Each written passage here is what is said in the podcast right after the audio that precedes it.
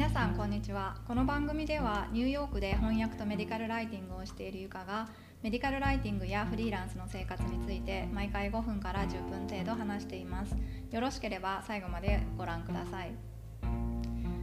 日は自分で医学論文の原稿を書き上げた時や他の人に原稿を見てほしいと頼まれた時にどのようなプロセスで確認していけばいいのかということについてお話ししたいと思います。医学論文の修正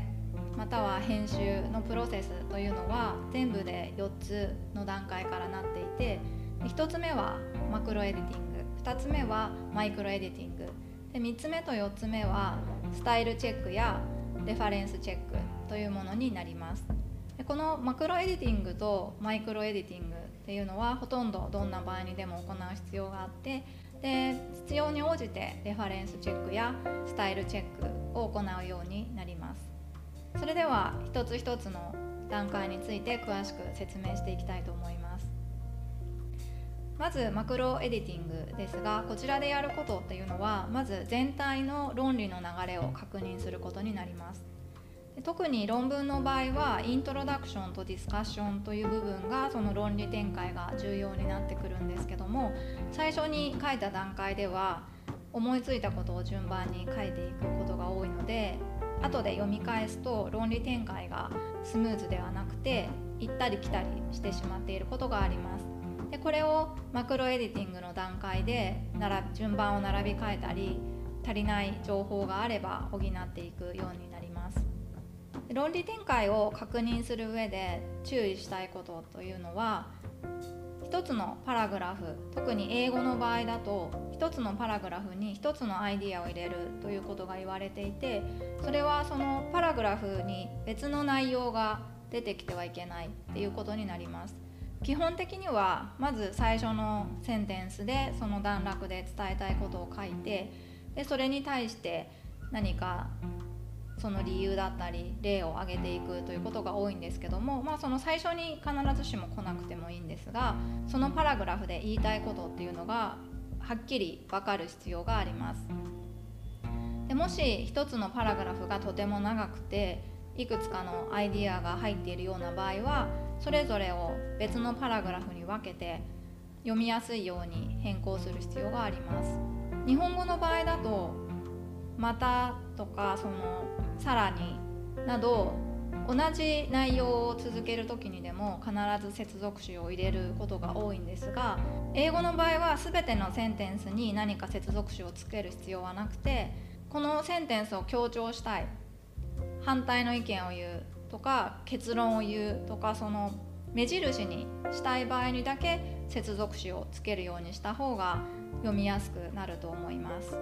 次にマイクロエディティングなんですがマイクロエディティングで重要なのは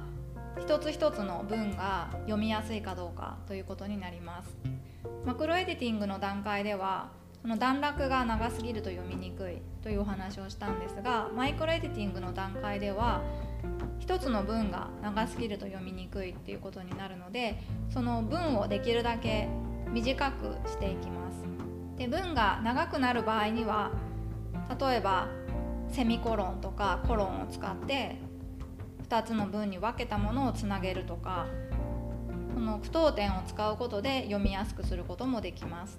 あと必要なテクニックとしては特に英語で書く場合なんですけども主語が非常に長くなりすぎるとその文が何を言いたいのかというのが最後にならないとわからないっていうことがあるのでできるだけ主語は短くして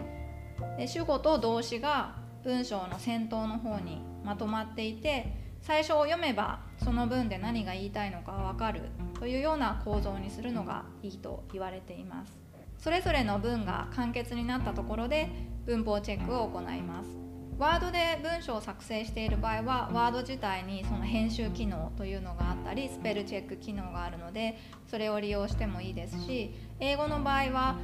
いくつかグラマーチェックのソフトウェアもあるのでそういうのを利用してもいいと思います。でまたこれはライティングや編集を仕事にしている人また翻訳を仕事にしている人にとっては当たり前のことになるんですがあまり一般的に知られていないこととしては用語を統一するということが挙げられます。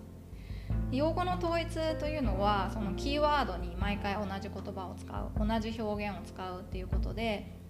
でたとえ指している内容が同じであっても違う表現が登場すると読んでいる人はこれは先ほど出てきたものと同じなんだろうかっていうことをちょっと疑問に思ってしまうので本文全体を通して同じ用語や表現を使いまた図表と本文と同じ表現を使うということが大切になります。でこれは表現とか単語だけじゃなくて数値についても言えるんですけども表から数値を写し間違えたりまた本文から小6に移す時に数値を移し間違えたりっていうことがあるので最後に見直す時に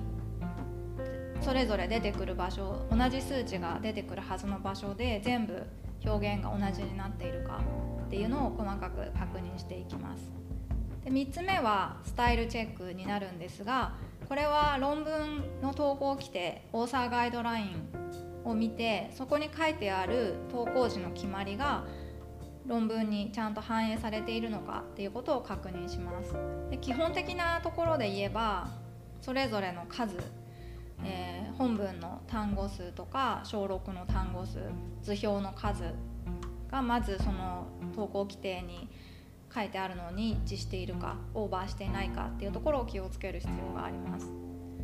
で次にその本文の項目の立て方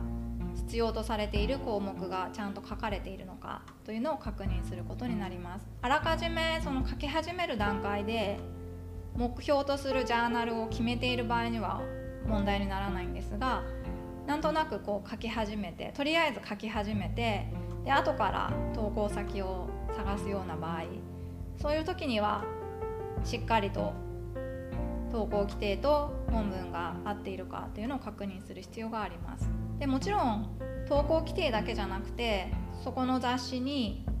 アクセプトされた過去の論文を見てみると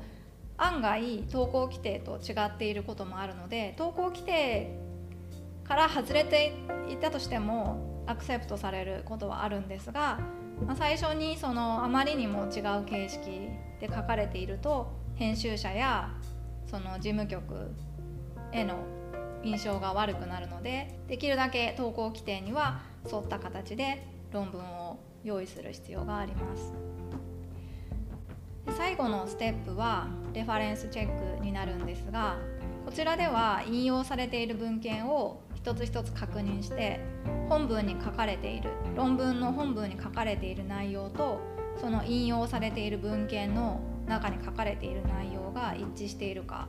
を確認していくことになります。特にその文献管理ソフトを使っている場合は同じ著者の別の論文をうっかり引用してしまっているっていうようなことがあるのでそういうのを発見するのにも役立ちます。よく見られることなんですけども創設レビュー論文が引用されている時にレビュー論文というのは基本的に過去の論文をたくさん集めてその内容をまとめて紹介しているものになるんですが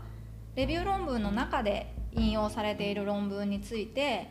書いているのにレビュー論文を引用してしまっているということがあります。元の論文まで戻って論文に書かれている内容を確認した上で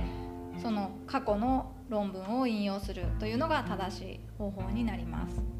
今日は論文の修正や編集をどのように行っていけばいいのかということについてお話ししました。それではまた次回の番組でお会いしましょう。